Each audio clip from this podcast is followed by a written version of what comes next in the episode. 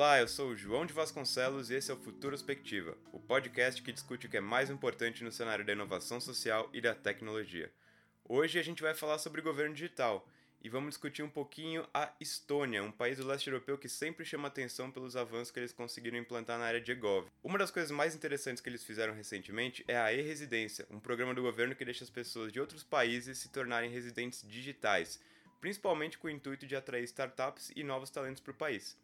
Eu conversei com Gabriel Stirman, ele é um empreendedor brasileiro, fundador de um estúdio de games chamado Cupcake Entertainment, que virou um ex-residente da Estônia durante um processo de aceleração por lá. É, ele falou um pouquinho sobre como foi a experiência dele de se tornar um residente digital e como isso pode ser uma vantagem estratégica tanto para empreendedores internacionais quanto para a própria Estônia. Vamos ver o que ele tem para contar? Eu sou Gabriel Stirner, sou formado em ciência da computação, apesar de trabalhar bastante com marketing. Por bastante tempo eu trabalhei com games, com umas coisas bem variadas. Agora, por último, era CMO da Cupcake Entertainment, diretor de marketing. Foi nesse período que eu me tornei um e-resident lá da Estônia, por conta do Game Founders, que é uma aceleradora de empresas de games que a gente participou com a Cupcake. E o que rolou nesse período foi que a gente recebeu investimento da Game Founders e por conta disso a gente tinha que abrir a empresa na Estônia. Foi mais ou menos na mesma época que eles estavam começando com o e-resident, era uma coisa bem nova. A gente aplicou para ser e-resident, criou a empresa e tudo mais. Foi feita essa a decisão de criar a empresa na Estônia e foi bem na época que estava rolando o negócio do e-resident, então isso acabou diminuindo bastante assim, a burocracia que estava dificultando a criação da empresa por acabar criando lá como como e-resident. Então foi a decisão ela acabou acontecendo por, por vários motivos, óbvio pela Game Founder ser da Estônia e saber um pouco mais sobre como é a questão burocrática lá, que é bem menor. Não foi só o timing perfeito que motivou o Gabriel a abrir empresa na Estônia. Ele contou pra gente que ter uma empresa em um país europeu faz diferença até na hora de conseguir investimento. E a forma como o país cobra os impostos também pesou bastante na decisão. É, existe certamente vantagem em trabalhar com empresas de fora. A gente já, na Cupcake, a gente chegou a ver de estar conversando com possíveis investidores e dizer que, ah, não, a gente vai...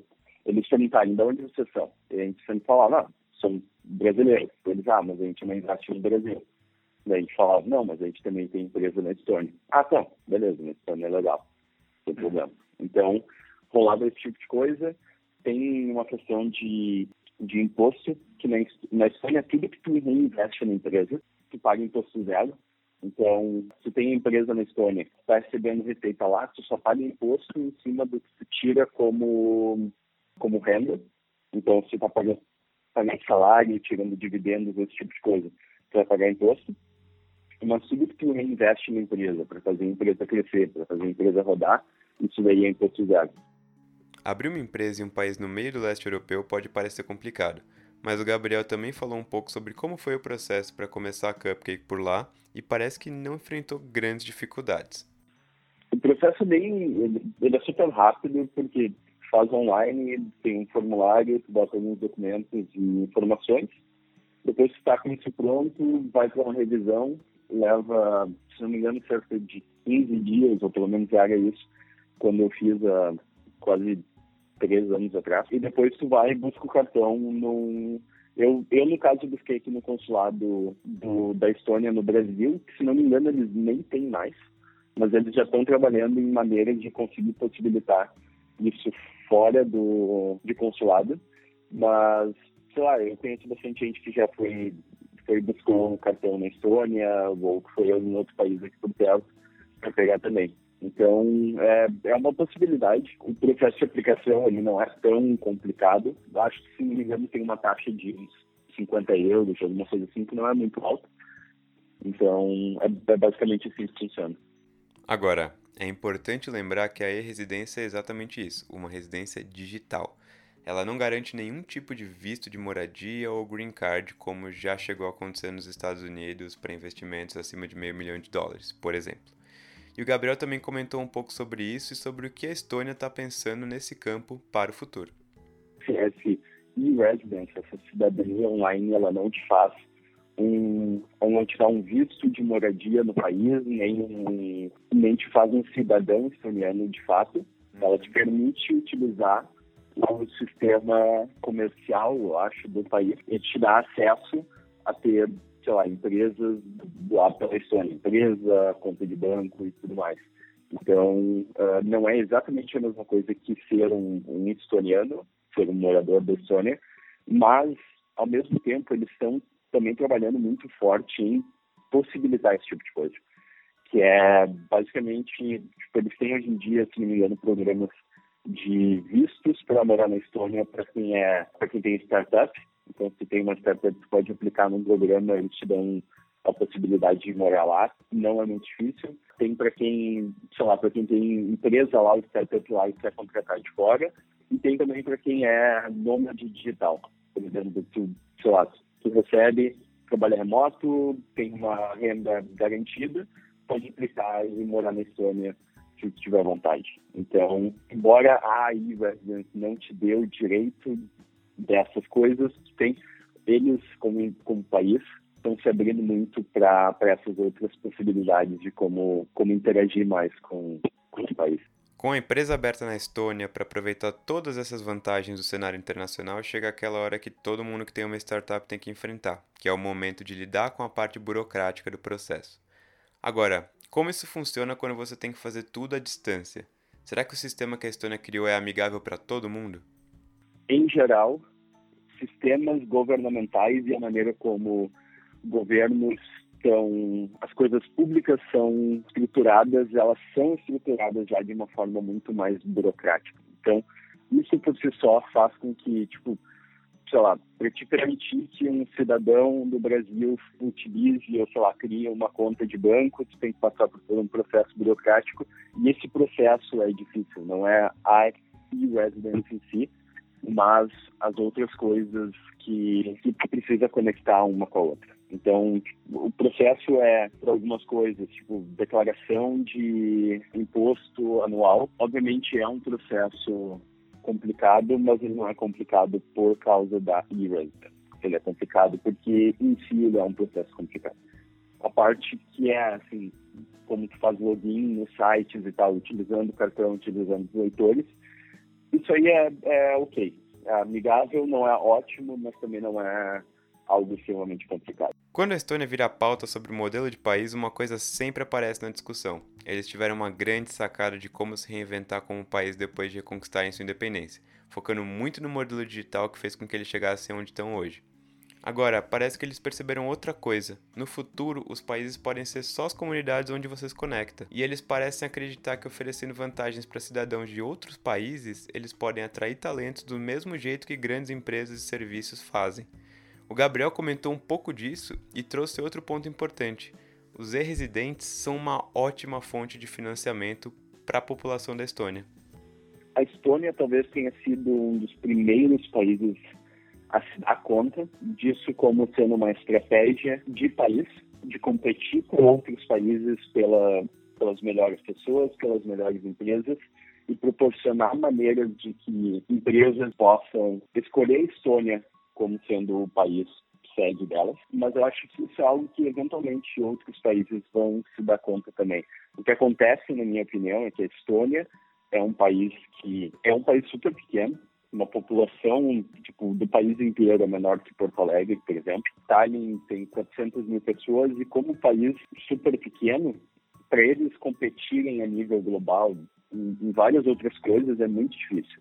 Então, tu tem uma população reduzida, tu tem um país que não é muito grande, que em questão de recursos não é, não é muito rico, mas que está fazendo um esforço para se colocar no mercado e proporcionar uh, maneiras que outros países, ou empresas e pessoas de outros países se interessem pela Estônia como sendo uma opção viável de, de sei lá, ter a sede da sua empresa, sabe? Mesmo que seja remota.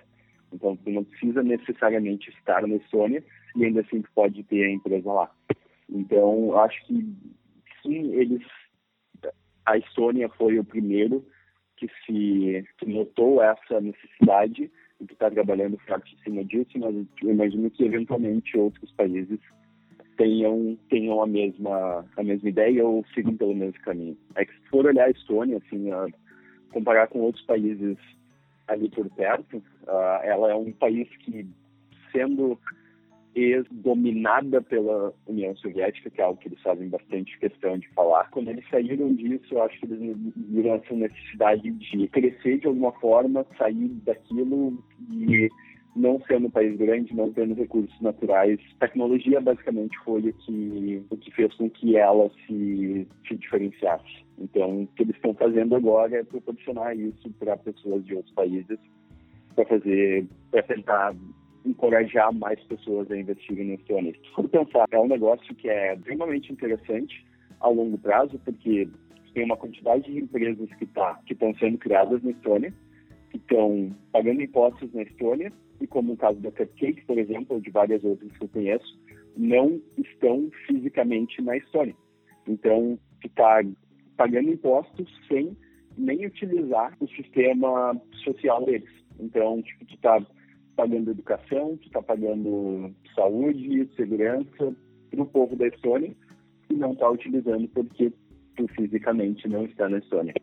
Então, esse é outro, é outra grande sacada, na minha opinião, da Estônia como, como sendo esse país super moderno, aberto, e que está incentivando pessoas a, a se tornarem cidadã, cidadãos mesmo que digitais do país.